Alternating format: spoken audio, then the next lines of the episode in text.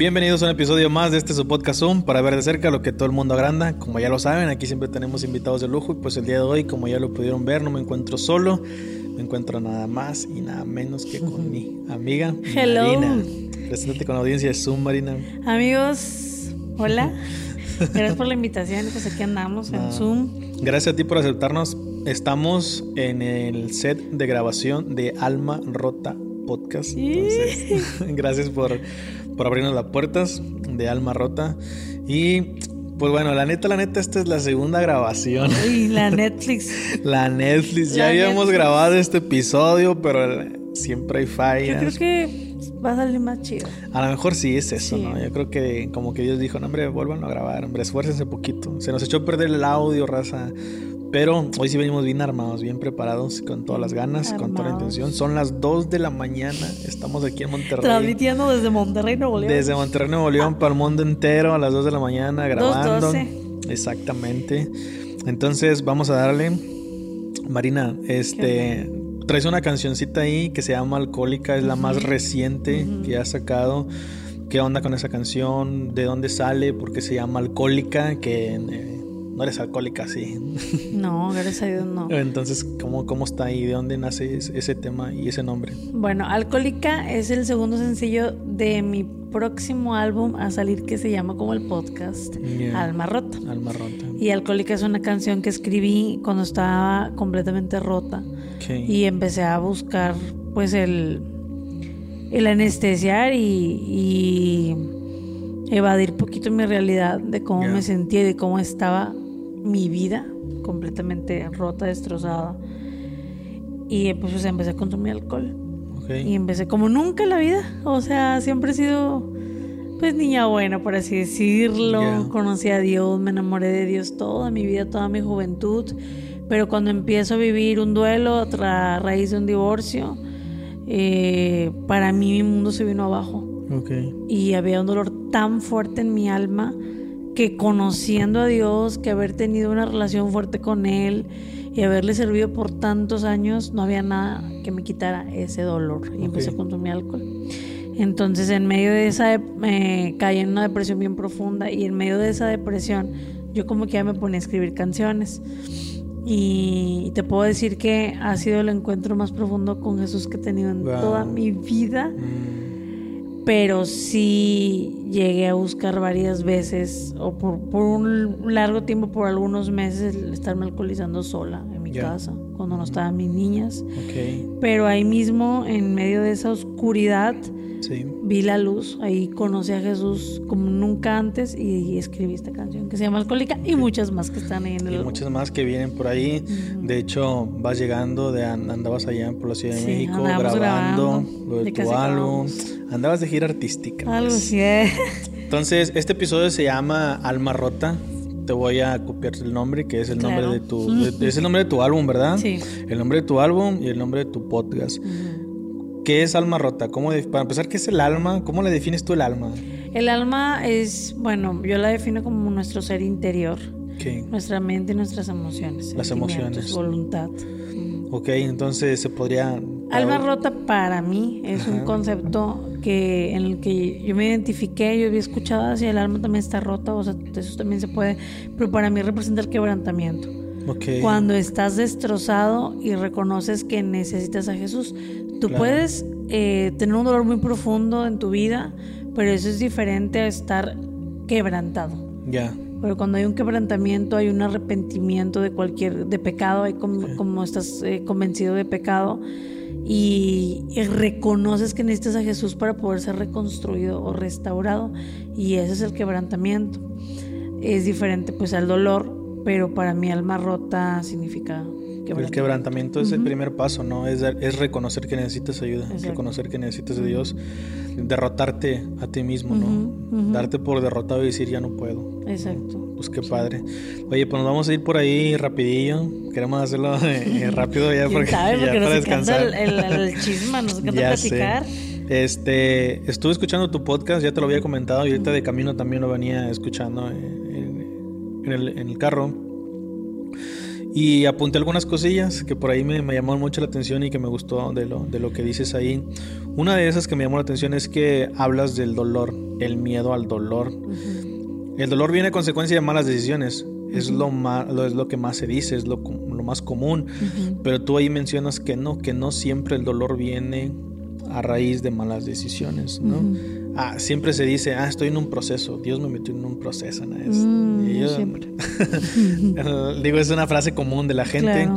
o a veces efectivamente sí pagamos consecuencias sí, de claro. nuestras malas decisiones, sí. pero ¿qué con las personas que se sienten culpables porque están pasando dolor, porque están pasando algo y realmente pues no, no siempre esa consecuencia de malas decisiones. Lo vemos también Sí. en el caso de Job, ¿no? Job Sí. estaba sufriendo y llegan sus amigos y le empiezan a decir, es que son consecuencias de esto y lo otro, y lo empiezan a acusar y pues él ni había Esa hecho es la nada. palabra, acusar o condenar.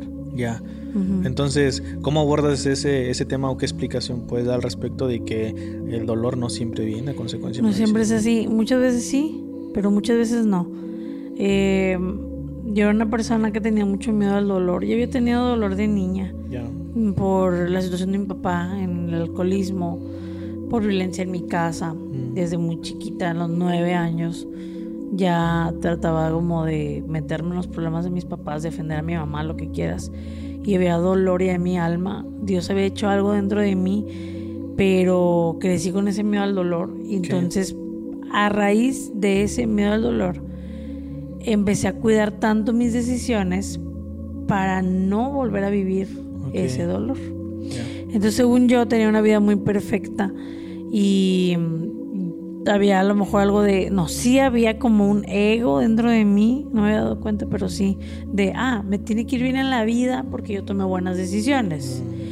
Vivo de esa manera, sirviéndole a Dios y todo, condenando, porque puedo reconocer que yo era de las que pensaban, ah, te está yendo mal porque tomaste malas decisiones y son tus consecuencias. Claro. A mí me va bien porque yo tomo buenas decisiones y tengo buenas consecuencias. Mm. Y eso empieza a ser como un juez, o sea, empieza a ser claro. como alguien que condena a otros cuando no siempre es así. Pasa Ya. tiempo, muchos años, 10 años, 12 años, viviendo de esa manera, en esa esclavitud. Ujú. Y, y de repente empiezan a, a pasarme cosas que no están en mis manos y que empiezan a traer el dolor en mi vida, aunque yo había tratado de evitarlo por tanto tiempo. Dice la raza sin deberla ni temerla. Sí, y, y llega, y así va a llegar a nuestra vida. Ok. Porque va a haber la vida sufrida, porque el en el mundo va a haber aflicción, pero Él ha vencido al mundo. Claro. Y varias veces en la Biblia nos repite que vamos a estar en, eh, en temporadas de sufrimiento en nuestra vida. Claro. Pero créeme que en ese sufrimiento, en ese dolor, encontré a Jesús.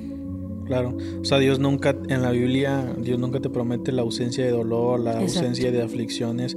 Y si te pones a pensar, o si quieres vivir una vida libre de dolor, libre de, de situaciones adversas, pues si te pones a pensar es antibíblico, ¿no? Porque Jesús dijo todo lo contrario. Sí, y porque hay una maldad en el mundo. Efectivamente. Entonces va a haber dolor y el dolor va a dejar de existir hasta que estamos con él. Así es, desafortunadamente vivimos en este mundo caído y siempre van a pasar eh, situaciones adversas. Pero y Jesús dijo, en el mundo tendréis aflicción, pero confía, yo he vencido al mundo. Entonces, el dolor va a venir. Por más Va que lo venir. quieras evitar, siempre va a venir. ¿Qué, qué es la garantía o qué es la, cuál es la promesa? La promesa es que hay un consuelo, que es Jesús. Mm, a- La promesa de Dios para tu vida no es, no va a haber dolor. La vida va a ser color de rosa, arco iris y cosas bien hermosas. Sí, hay cosas hermosas en la vida, pero va a haber aflicción, va a haber sufrimiento, va a haber, va a haber dolor, pero también lo que va a haber siempre va a ser un consolador que es Jesús el Espíritu Santo. Y entonces podemos vivir la vida, caminar nuestra vida confiados en que pase lo que pase, Él va a estar con nosotros. Mm, qué hermoso. Y empecé a ver la vida de, de esa manera muy Sí. diferente como vivía antes. Sí, claro. Otra manera de ver el dolor es que, bueno, está quien lo ve de esa manera de que no quiere dolor y hay quien dice, "Pues sí, claro, yo estoy cómodo con esa idea porque el dolor tiene un propósito. Exacto. ¿Qué onda con eso? Eso también es tipo algún tabú. Eh, ¿Qué rollo tiene o no tiene un propósito? El dolor, Dios lo manda o qué onda, o sucede o qué pasa ahí. Eh, yo creo que Dios lo usa. Ya. Dios usa las situaciones que nos quiebran, que nos quebrantan o que nos causan dolor para Él demostrarnos su amor, su misericordia, su consuelo. Pero aún así es bíblico cuando Dios te hiere para sanarte y lo hace por amor a nosotros. Y habla la Biblia del Dios, del Dios que hiere y sana. Viene en Isaías y se la voy a buscar la cita. Pero que Dios hiere por medio de situaciones que Él permite, no es como que Dios así, ¿verdad? ya voy a hacer esto. Pero si usa situaciones que permiten, eh, que Él permite que te hieran para Él comprobarte y enseñarte que Él va a estar contigo, que te ama que, y que te va a sanar, ¿no? que te va a consolar. Claro. Entonces, definitivamente el propósito del dolor es que tú reconozcas que Jesús, que necesitas a Jesús y que tú seas quebrantado para ser reconstruido y poder, créeme, conocer a Jesús de una manera más profunda. Mm. Entonces Dios usa cualquier cosa que te pase para Él estar ahí contigo y decirte, todos te pueden fallar, pero yo aquí voy a estar. Los humanos te pueden herir, pero yo aquí voy a estar para sanarte. O, cualquier situación, ah, esto te está lastimando, es imposible que se arregle, pero yo puedo hacer un milagro. Y el propósito del dolor es encontrarte con Jesús en cualquier cosa que estés pasando. Wow, forjar tu carácter también a través de las adversidades. Y madurar. Y madurar exactamente en la fe y en la vida, ¿no? En general. Pues qué padre. Tú pasaste un proceso difícil como yo y como muchas de las personas, eh, ahí hay personas que actualmente están pasando un momento muy difícil que probablemente no le ven salida, cosas que muchas de las veces nos sobrepasan a nuestras capacidades en general. Y mientras estás en el proceso es muy difícil mantener la esperanza o aunque sabes que la tormenta va a pasar y que todo va a estar bien, en el momento no lo ves. El momento es bien complicado. Eh, no ves más allá de tus pies, no puedes ver más adelante, no, puedes, no puedes tener esperanza, es puro pesimismo por el dolor que estás atravesando en ese momento. Hablas también de la el peligro de la desesperanza en medio de un proceso. Cuéntanos un poquito sobre eso. Tiene mucho que ver de qué te estás alimentando en medio del proceso. Y si tú te empiezas a alimentar primero, buscar evadir el dolor o buscar anestesiar el dolor de manera incorrecta, te puede llevar a tomar malas decisiones que te pueden desviar completamente del propósito del dolor. Tú te empiezas a drogar, tú te empiezas, a tomar y empiezas a tomar decisiones equivocadas juntándote con gente incorrecta. Bla, bla, bla. Y empiezas a desviarse completamente el propósito del dolor.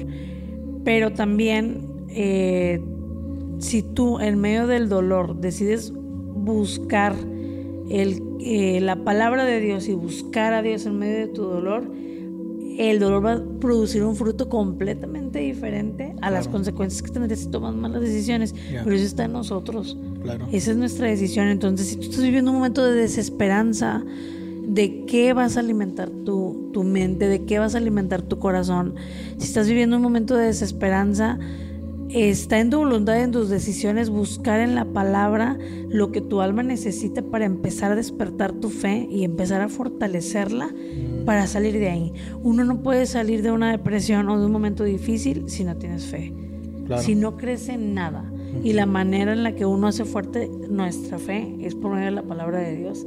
Entonces, si uno está viviendo un momento de desesperanza donde no ves nada, ahí es donde reconoces, Dios, ayúdame en oración y buscando en la palabra. Y créeme, mira, parece imposible salir, pero a lo lejos empiezas a ver una luz en el camino y empiezas a ver un destello de esperanza. Me encantó una frase que dices y en, tu episodio y dices, cuando no puedas ver con tus ojos, comienza a ver con la fe.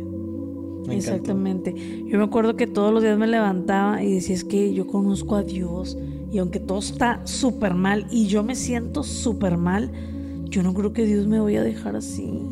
Esto tiene que pasar. Y es un mensaje, aquí lo traemos en la gorra. Es temporal. Es, un mensaje que me cambió la vida y en ese momento me dio fe y me sostuvo.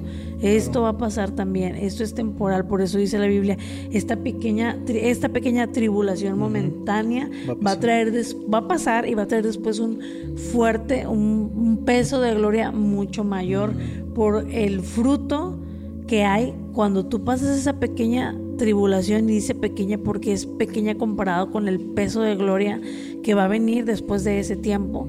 Y, y esa es la gran diferencia, el enfrentar las cosas con fe. Si tú permites, si ya conoces de Jesús y permites que en medio del dolor venga la duda, cualquier cosa lo usa el enemigo para querer matarte por medio de ese dolor. Muy bien. No, pues soltaste ciencia y arreciaste, te fuiste con todo. Chale. Muy bien, no, me encantó. Ya nos vamos. Este, pero no sin antes así pasarlo súper rápido y por encima a ver si no se apaga ya la cámara por la batería.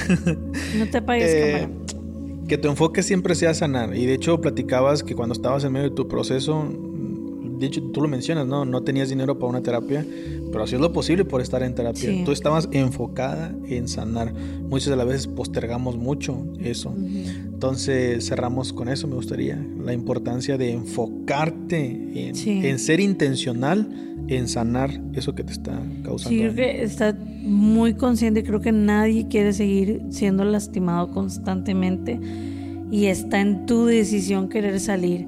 Entonces, si tú estás viviendo algo así y estás en un momento de oscuridad donde parece que no vas a sanar, donde parece que nunca vas a sentirte mejor, donde parece que jamás vas a salir de esa depresión, de esa pesadilla, es decisión propia el decir, yo quiero sanar y salir adelante. Y todos los días decir, voy a sanar y me voy a enfocar en sanar. Por eso dice la Biblia que hay tiempo para todo. Hay tiempo para reír y ser súper felices, pero también hay tiempo para llorar y ser eh, procesados y madurados y sanar. Entonces es nuestro trabajo el tomar la responsabilidad para sanar y salir adelante y de la mano de Dios y sales hasta cierto punto a veces necesitamos ser egoístas en ese sentido, ¿no? Dejar de lado absolutamente a todos y todo y enfocarnos en Y no es egoísmo, yo creo que es amor propio, es darte el valor que mm. Jesús te dio en la cruz y decir, claro. Para que mi familia esté bien, para que mis hijos estén bien, para yo poder hacer lo que sea, pero no tengo que estar bien yo. Necesito estar bien espiritual, mental y físicamente. Así es. Mi gente, pues muchas gracias por estar aquí ya tenemos sueño, pero aquí le seguimos platicando. Aquí seguimos todavía a las doce y media y aquí andamos dando guerra. La cámara es la que se nos está rajando, si no aquí nos quedamos. Este, nos tenemos que ir. Gracias nuevamente por abrirnos las puertas. nuevamente por abrirnos las puertas de aquí de, de Alma. No, gracias a ti por la invitación. Y mi gente, pues Marina Valdés in the house. Despídete de. Amigos, gracias. Que, que puedan encontrarse con Jesús en sea lo que sea que estén viviendo. Y gracias por la invitación. Bendiciones.